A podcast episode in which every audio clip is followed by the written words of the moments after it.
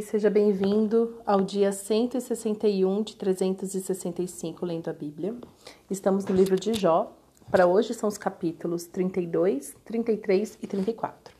O que eu quero falar com vocês aqui está no capítulo 33, que fala assim, é, a partir do verso 14. Eu vou ler, eu geralmente leio na versão Nova Almeida atualizada mas agora eu quero ler da nova versão transformadora, que diz: Pois Deus fala repetidamente, embora as pessoas não prestem atenção. É, se eu não me engano, é na nova versão internacional que fala assim: Pois Deus fala de muitas formas, de um jeito ou de outro. Nós é que não prestamos atenção. Então você que fica aí reclamando que Deus não fala com você, ai, que Deus não se revela a mim e tal. É, o salmista também fala, né, que a natureza ela ela revela Deus, né? Ah, então o Senhor fala conosco de muitas maneiras. O problema é o quanto você está atento para ouvir o Senhor quão atento você está para que o Senhor se revele a você de uma maneira pessoal. Então, aqui na nova versão transformadora fala: Pois Deus fala repetidamente, embora as pessoas não prestem atenção. Na nova Almeida atualizada diz: Deus fala de um modo, sim, de dois modos, mas o homem não atenta para isso. Eu sei que é, muitas vezes, né, falam, ah, e Deus fica em silêncio, fica em silêncio. Já faz um tempo que eu fico é, que eu estou refletindo sobre esse silêncio de Deus. Lógico que aqui mesmo na história de Jó, a gente está vendo que Jó está ali se descabelando, literalmente, e Deus está em silêncio, no caso de Jó, desse desespero de Jó. Mas muitas vezes Deus não está em silêncio. Você que não quer aceitar a resposta de Deus. Você que não quer tomar uma postura diante de Deus e realmente obedecer, fazer a sua parte. Porque Deus fala, ele fala o tempo todo. E realmente, ao ler a Bíblia, você vai ver que em alguns casos bem específicos Deus se afasta. Então, é, ele fica observando a pessoa ali, né? Então, se afastar não é que Deus, ah, ele vai para longe. Não, porque Deus está em todo lugar. Mas Deus ali permite o ser humano ficar sozinho ali achar pelo menos, né, que nem no caso de Jó que está sozinho, é, para ver como ele lida com a situação. Mas são casos bem específicos e geralmente é de rebelião, menos no caso de Jó. é bom que era uma provação. Mas vamos para a situação do dia a dia. Provavelmente Deus, ele não está em silêncio. Você que anda tão distraído com tantas coisas que não tem ouvido Deus que não tem reparado no Senhor, que não tem parado para realmente se atentar, para ter tempo com Ele, de ter um tempo de silêncio, de aquietar a alma, ficar ali na presença do Senhor só falar: Senhor, eu estou aqui. Hoje eu não quero falar nada, vou esperar o Senhor falar comigo. E aí a continuação dessa passagem, no capítulo 15, diz: Fala em sonhos em visões durante a noite, quando o sono profundo cai sobre todos, enquanto dormem em suas camas. É, a, é o lance do sonho, né? Tem muitas coisas, né? Ah, recentemente, uma amiga, tadinha, falou para mim que tinha tido um pesadelo. A primeira coisa que eu pergunto, o que, que você assistiu antes de dormir? Que segundo a neurociência, a, a, o último estilo, é, a, a última coisa que você faz antes de dormir é, aquilo fica na sua mente, né? Então você vai dormir e a sua mente continua processando aquela informação.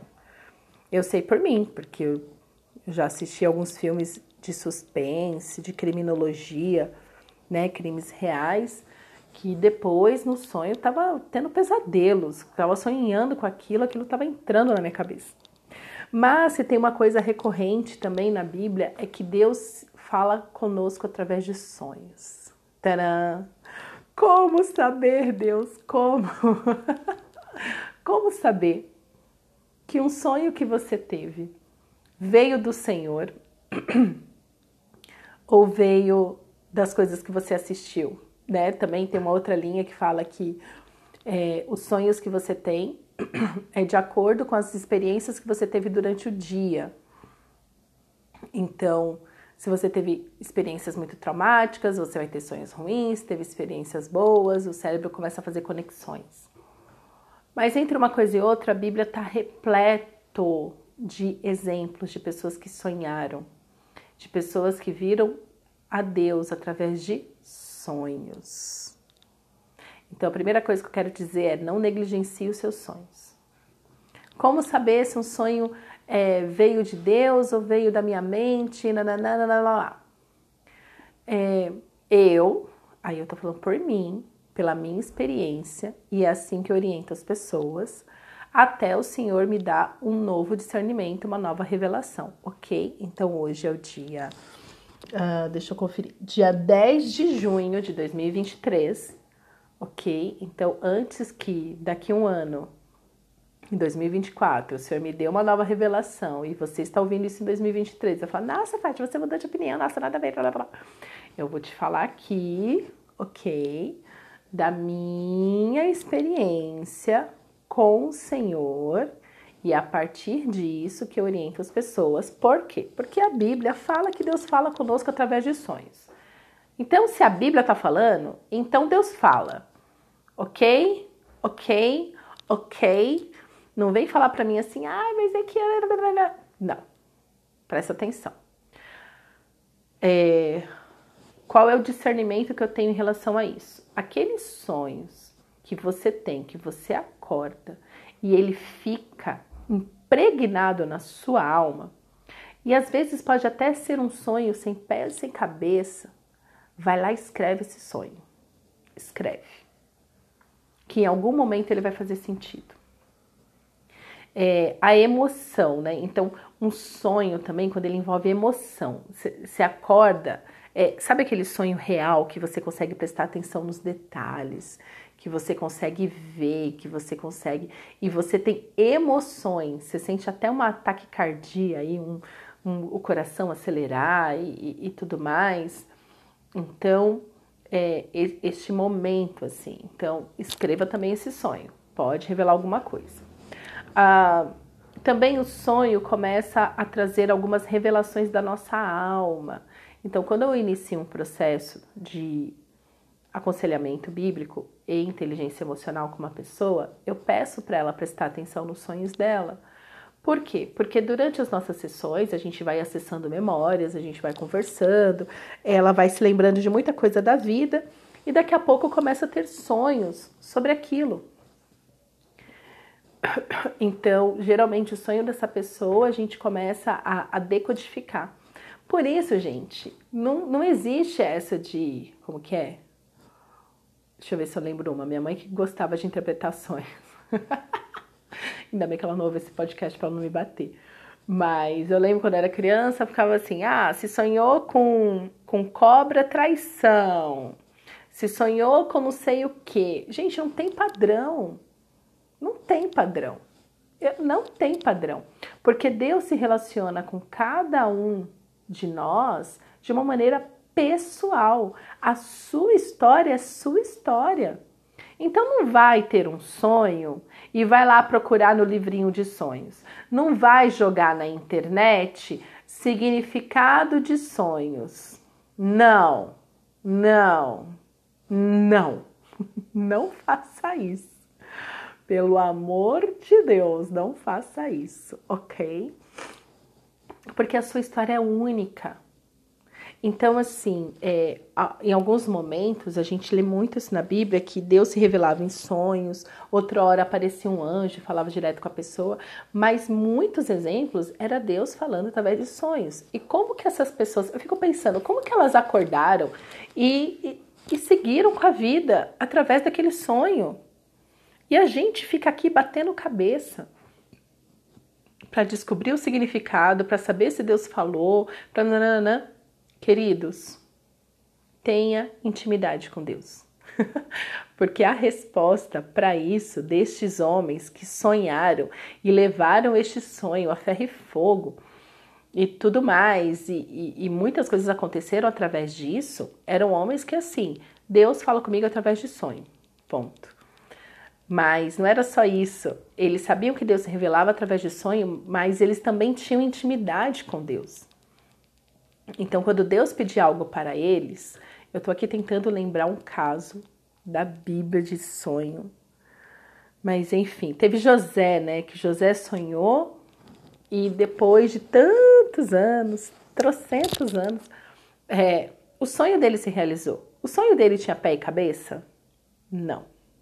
Né? Você fala assim, nossa, sete, é, não, doze fechos, não, onze fechos se dobravam diante de mim e tal. É, as luas faziam reverência, as estrelas tal. Fazia algum sentido? Não. Tanto que o pai dele repreendeu ele. Falou assim: O que, que é isso, garoto? Você está achando que eu e sua mãe vamos nos prostrar diante de você? Eu e seus irmãos? O que, que é isso? De tão a sério que eles levavam sonhos. Só que José, ele guardou aquele sonho. E na hora certa, aquele sonho fez sentido. Aquele sonho aconteceu.